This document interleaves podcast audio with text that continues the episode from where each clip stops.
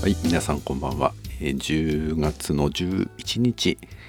えー坂本地図トークです。えっ、と、公開するのは12日になるかもしれませんけれども、えっ、と、今日はですね、えー昨日のですね、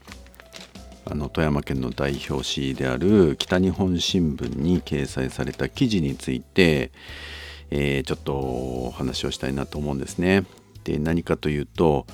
えー10日の新聞の25面ですね。あのここにですね、えー統一教会の関係の問題があの記事になっているんですけれどもどういうものかというとこのまあ、いいろいろこの統一教会問題について、えー元信者とそれから関連団体の幹部が、えー双方の立場から、えー自分の考えを述べるみたいなねそういう記事になっていましてあのーこの元信者の側はですね、えー金沢大学の教授をやっていらっしゃる方なんですが、えー献金え規制基準議論をすべきだと、えー政治関与検証必要だというふうに、まあ、見で見出しにこう出ています。で一方もう一方のですね教会側の人物は、えー富山県の平和大使協議会事務局長ということで、まあ、統一教会の関連団体などと言われていますが、まあ、関連団体というかダミー団体と言ってもいいんですけれども、まあ、統一教会の富山県の、まあ、トップですね事務局長ですからね、まあ、トップ事務局長ですから、まあまあ、全体を取り仕切ってる人物ということで、繰り返し富山県内のテレビ局チューリップテレビをはじめとする、えー番組にも登場している人物なんですけれどもこの鴨野守氏が、えーインタビューに答えている形になっていてその表題は、えー関係断絶表明は残念えー信仰の自由侵害だとこういう見出しがですね踊ってていたわけですね。で、まあ一言で言うとこの記事を見た多くの方々から口々に一体何だと北日本新聞はとこの統一教会のこういう人物の広告塔のような記事を出していていいのかとこういう声が結構あちこちから聞こえてきていまして、私も Twitter とか Facebook なんかでこの問題少し取り上げたところかなりの方々からですね賛同の声やコメントなどをいただきました。あの中身を読んでみますとまあひどいんですね、まあ、言ってみればこの統一教会のこう悪事をですね、えーそのあの開き直っているっていうことですよね。で我々は悪くないんだとこういうようなことを言ってる内容なんですね一言で言えばね。あの個人的な意見だけれどもこういう霊感商法っていうものは、えー誤解や風評を招いたという意味では教団は反省しないといけないって言ってるんで誤解を与えたということについてはまあ反省しなきゃいかんみたいな話をしてるんですねおいおいと。どれだけこの統一教会のこの彼らの霊感商法やさまざ、まなこの、まあ、学生さんなんかはですね学芸をほったらかしにして、えー教団のそういったこの、えー洗脳施設に連れ込まれてですねもうこうまともな思考ができなくなるところまで追い込んでいってそれで、まあ、布教活動という名目でさまざまなこの珍味売りをやらせるとか、まあ、今日で言うと霊感商法のそういったものにですねこのこうあの協力させていくとかね、えーそういうこの、まあ、詐欺的な霊感商法をやってきたのがこの統一教会なわけですよ。誤解を与えたとかっていうレベルではなくてにもかかわらずですねこうやって開き直っている人物が鴨の幻だというわけですね。それからあの次のように言っています、まあ、こうした問題が起こってつまりまあこの安倍さんのですね銃殺事件が起こって、えーそういったことを通じてですね、まあ、自民党の幹部などが教団、まあ、統一教会との関係を断つんだみたいな話をしているんだけれどもこれについてね鴨野氏は、えー大変残念思想信条の自由や信仰の自由を著しく侵害しているというふうに語っているわけですね。えー、思想信条の自由を踏みにじるものだという話ですね。でそれからこのこうやってね縁を切ると言われて、えー、いるけれども、まあ、あるある種の失恋状態なんだと、えー、つまり今までね一緒に相思相愛この恋愛関係だったじゃないかと。それを突然突然もうあんたとは付き合いできないと言われて失恋状態だと言ってるっていうこういうことだと思うんですね。で、まあ、今回ですねあの富山県の、まあ、県知事をはじめですね富山県の政界とこの統一教会との深い闇の関係っていうのが、まあ、今明らかになってきていて、えーまあ、特にですね県知事との関わりがどうなっていたのかということで、えーまあ、富山県議会などでもこの県知事の姿勢を問いただすような質問があり。でそれに対して県知事はこの明確に統一教会という名前をね名指しをしてそことは関係を断つんだということは言い切らないと。いうことにですねあの多くの方々が疑問に感じたりそれから、まあ、チューリップテレビさんなんかがねいやこの知事ねそのそういう言い方もっとはっきりできないんですかみたいなあの統一教会と関係を断つと言えないんですか？いや言わないんだと。コンプライアンス上問題のある団体とは関係を断つと言っているじゃないですか？というこういう応酬があってですね。あのまあ、この県知事も感情的になるような場面があって、えー、そういう、まあ、チューリップテレビさんなんかをこう排除するかのようなねあの言動というかこう話をするという場面などもあって問題になっています。で、まあ、一体なぜ県知事がそのようにですねこの統一教会と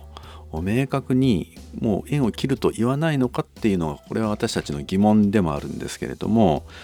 その疑問をですねこう考えるヒントとなるようなそういう報道はねいくつかあるんですね。で先日9月末にこれはチューリップテレビが、まあ、この連続的に報道を続けているんですけれどもこの問題の鴨野氏とですねインタビュー鴨野氏にインタビューを行って、えー、一昨年の県知事選挙にその統一教会が深く支援に関わっていたんじゃないかということをですね一つ一つこう追求するっていうそういう番組にな、まあ、ニュースになってえー、いたんですね。それでこの中でね鴨野氏が堂々とですねこの新田知事の選挙には応援をさせていただきましたと言ってですねまあほこほこそれを誇りに思うんだみたいな話まで出てるんですね。あの選挙事務所の中でのこのこ名簿の作成のこう取り組みにも私たちは全力を挙げましたとかですねえー、そういうインタビューをされる場面もありましたそれから、えー、この家庭連合のですねトップこのが、えー、富山に来たと。この県知事選の時に、え富山に来ましたと。当時の会長である徳野英二氏という人ですが富山大学出身らしいんですけれどもこの人が来て面談をしてえいたそうですけれどもというふうに聞きましたら、そういう家庭連合、まあ、統一教会のトップが自治体のそういう首長とか議員と会うことはあるのかと、えー、鴨野さんの知る限りで教えてくださいっていうふうにキャスターが聞いたところ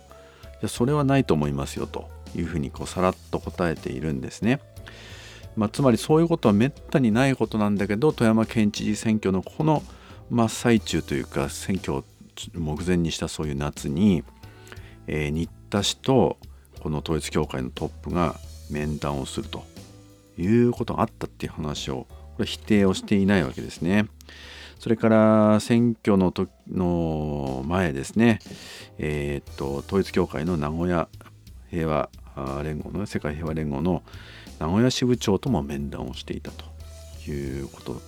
をがここで明らかになっています。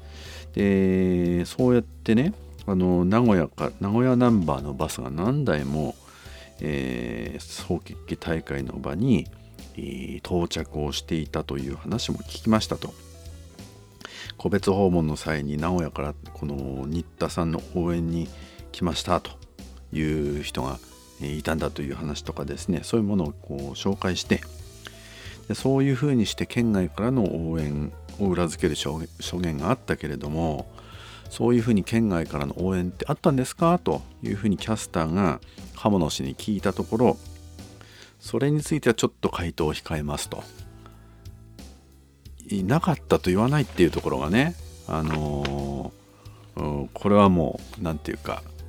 要するに応援県外からどんどん統一教会が応援来てたということを裏付ける証言でもあるんじゃないかなというふうに思います。それからキャスターからこういうふうに問われています。えー、昨年のあ今年の7月8日の安倍元総理銃撃事件が起きると、えー、起きた後ですね、えー、キャスターが次のように聞きました、え銃撃事件の後知事と連絡は取り合いましたがというふうに質問をしたところ、えー、それはちょっとノーコメントでという話なんですね。だからやっぱり何らかのつながりがあるんじゃないかということを匂わせるようなそういう回答をですね、まあ、テレビの前で堂々と鴨野氏は行っているということなんですね。でそれからですねこのキャスターがねこれ後半のインタビューの後半の方なんですけども、えー、こうした騒動を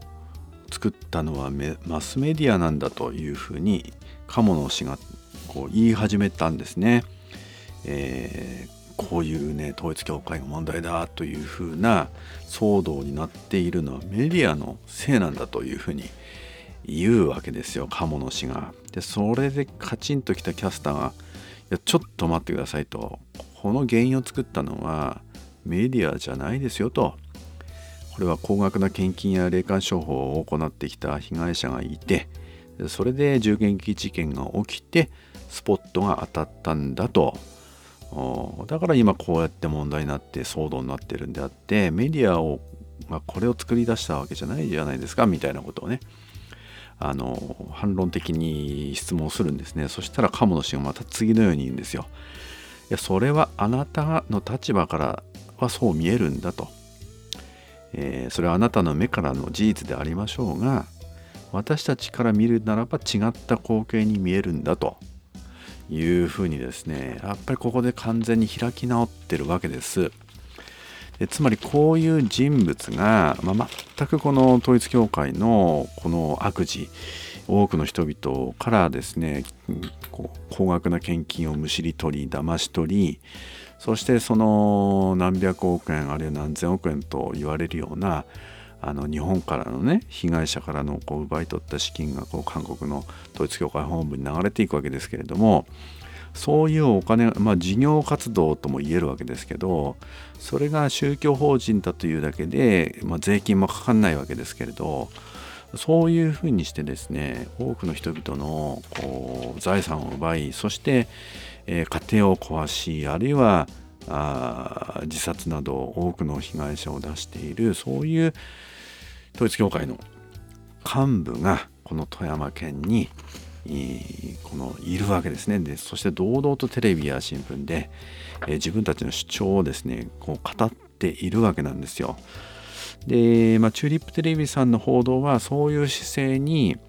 この疑問を投げかけるそういう立場ニュアンスで、えー、この鴨野氏の姿をこう映し出しているんですけれども北日本新聞の場合はこれはあの鴨野氏とそれからそれとこう意見が対立する側である元信者の金沢大学の教授さんをまあ、それぞれ別々の立場から対等にこの形をね取って公平性という体裁をとってそれで結局のところですね鴨野氏の主張をこの新聞でね社会の後期である新聞で堂々と主張を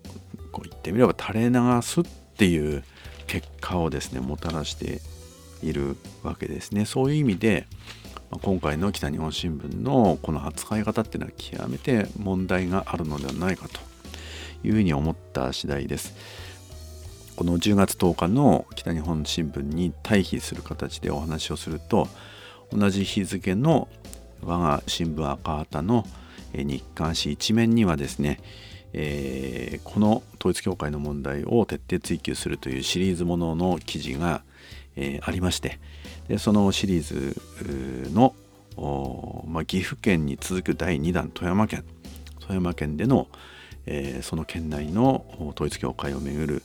えー、政界との癒着そしてその癒着構造を解明するために